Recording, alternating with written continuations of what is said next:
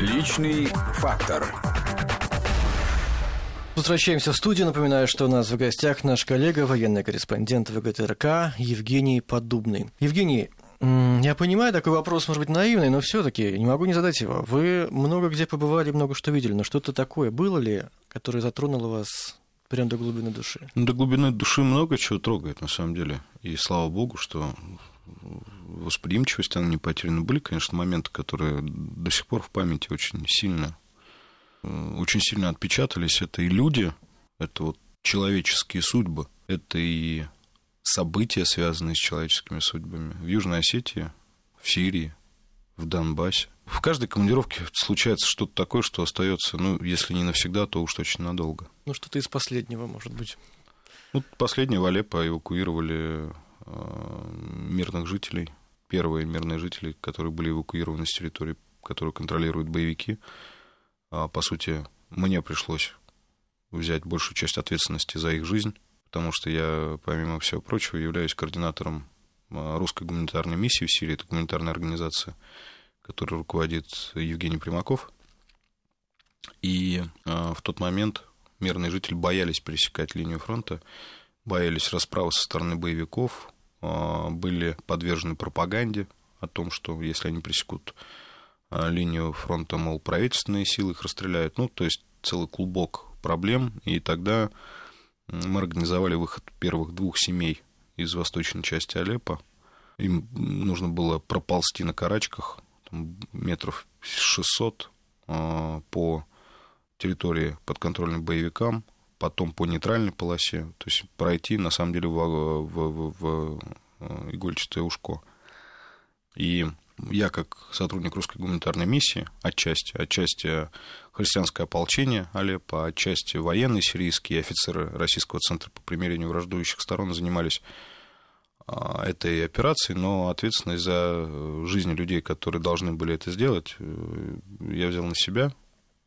Это было очень непросто, на самом деле и если что-то с ними бы случилось, и простить бы себя за это было непросто. Но вот, слава богу, все удалось. А, когда ночью э, идешь по ничейной территории, которая простреливается как с одной, так и с другой стороны, берешь ребенка, который абсолютно не понимает, что он ночью делает на, этой, на этом мосту, и плакать ему нельзя при этом. А поди ребенку запрети поплакать ночью на мосту, когда холодно и непонятно, куда он ползет. В общем, когда этого ребенка берешь, он дрожит, приносишь его, он до сих пор жив. Это очень хорошее ощущение. Такие правильные. Как вам удается сдерживать слезы самому? Не понимаю вопроса. Были ли моменты, когда это было невозможно уже? Я бы не хотел об этом говорить. А как так получилось, что вы стали координировать э, гуманитарную миссию? Все на самом деле очень прозрачно, и просто была у меня потребность заняться чем-то еще помимо репортерской работы в Сирии, коль уж я хорошо знаю регион и людей в этом регионе. А Женя Примаков, мой близкий товарищ, э, он предложил мне э, направить часть вот собственных ресурсов на еще и гуманитарную деятельность Сирии. Я посчитал, что это замечательно, и мы начали работать вместе с русской гуманитарной миссией, я стал частью РГМ со временем. В одном из интервью я прочитал, вы сказали, ну, одну из задач, один из смыслов вы видите в том, чтобы рассказать людям правду, и благодаря этой правде, возможно, конфликтов, войн станет меньше. Действительно верите в то, что благодаря работе журналистов войны могут быть остановлены где-то? Я верю, что благодаря тому, что журналисты рассказывают из зоны боевых действий, э, это влияет на людей, которые влияют на политиков, что принимают решения, либо это напрямую влияет на политиков, что принимают решения. В любом случае создается некая синергия, и я уже думаю, работа репортеров в горячих точках, она плюсует к этой синергии что-то очень важное. Но ведь по-разному работают репортеры. Там вы работаете. Не так. берусь оценивать работу других репортеров. Другие работают по-другому и освещают конфликт по-другому. И где же здесь правда, как это понять? Как остановить этот конфликт? Что поможет? Чей именно рассказ? Тот рассказ, который будет убедительнее. Я, знаете, почему, например, в Донецке э, репортерам, ну вот, которых я знаю и которых, к которым я отношусь с большим уважением, верят больше, чем другим, потому что они находятся ближе к смерти. Потому что они находятся рядом с людьми, о которых рассказывают, и это видно, и зритель это чувствует. Когда у него есть выбор, какое мнение принять, он принимает мнение того человека, который находится ближе к смерти, а значит, к правде. Ну, получается, Евгений, что вот вся ваша жизнь, я сейчас подытоживая наш разговор уже, да, и отдых вы рискуете, и на работе... Я не рискую на отдыхе. Ну, вы Я опасным ска- техническим... Вы же Я- рассказывали, я- что технический дайвингом. дайвинг Я сформулировал опасен. это иначе, если помните. Я сказал, что меня привлекает скрупулезный процесс подготовки, чтобы сделать опасное мероприятие вполне себе предсказуемым и безопасным. Не считаю, что я в отпуске рискую. Такое ощущение, что вы постоянно вызов судьбе кидаете. Я бы не стал так говорить. Мне просто интересно, знаете, кто-то прыгает с парашютом в отпуске, кто-то занимается альпинизмом. Это тоже очень опасно. Мне кажется, человек, в принципе, живет так, чтобы испытывать себя, иначе жить скучно. А жить хочется интересно. Многие, побывав на вот каких-то военных да, компаниях, поработав там, говорят о том, что появляется такой определенный адреналин. А Вы чувствуете это? Ну, конечно. А адреналин-зависимость от вот этого риска ежедневного? И я не берусь об этом судить. Не скажу, что я прям рвусь рисковать. Еще раз повторюсь, я отношусь к этому как к своей профессии, со всеми вытекающими из этого вещами. Ну, вы чувствуете, вот когда вы уезжаете из горячей точки, что где-то в, ми- в, мирной, в мирной жизни вам скучно? Мне не скучно. А чем вы занимаетесь в мирной жизни? Я же сказал, у меня есть семья, и у меня есть достаточно интересов, которые позволяют мне вполне себе, вполне себе радостно проводить время как в работе, в командировках, так и здесь. Я абсолютно не испытываю дискомфорт, находясь дома. А как вы можете планировать свою жизнь? Нет, Вот на- насколько не могу. дней, недель или секунд я вы можете привык, пла- я привык, что я планирую свою жизнь дня на три. Ну, все-таки на три дня возможно, да, На три дня, да. Почему бы и нет? Вот вы сейчас знаете, куда вы поедете в ближайшее время? Когда? Да, в Сирию. И когда это случится? В ближайшее время. И вам хочется туда возвращаться? Но это все равно, что если бы я вас спросил, вам хочется с утра на работу? Иногда Ну, знаете, хочется, я, иногда я, не конечно, хочется. далеко еду из дома на работу, но все-таки ближе, чем Сирия. Расстояние здесь не играет никакой роли. Это все зависит от настроения. Вам же нравится своя работа. Вот мне нравится моя работа, и я ее делаю с удовольствием. Иногда у меня плохое настроение, и не хочу с утра просыпаться в 8 утра. Но в целом я люблю свою работу, да.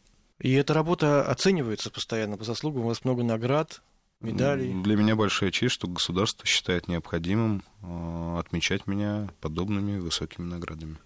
Вы их... Есть ли возможность надеть их, эти награды? Вы знаете, я считаю, что... Не то, что считаю, я редко их надеваю. Я вам честно признаю, что я ни разу не надевал все свои награды и никуда таким, с таким видом не ходил. Мне кажется, что молодым людям нужно быть скромнее. Наград много, а вот сами себя вы за какой материал бы наградили? Какой для вас самый Нет, ценный? Есть такой? По, пожалуй, материала какого-то, за который я бы себя наградил. И вообще так вопрос не ставлю. Что значит я бы себя наградил? Я бы себя каждый день награждал, наверное, если бы у меня была такая возможность. Я думаю, многие бы так делали, но это неправильно. А, не я решаю, за что меня отмечать, и на самом деле вообще я считаю, что это не история о материале. Это комплекс каких-то усилий, работы, ежедневной, кропотливой, спокойной. Наверное, так будет правильнее. Ну, я бы себя вообще не стал награждать, если честно.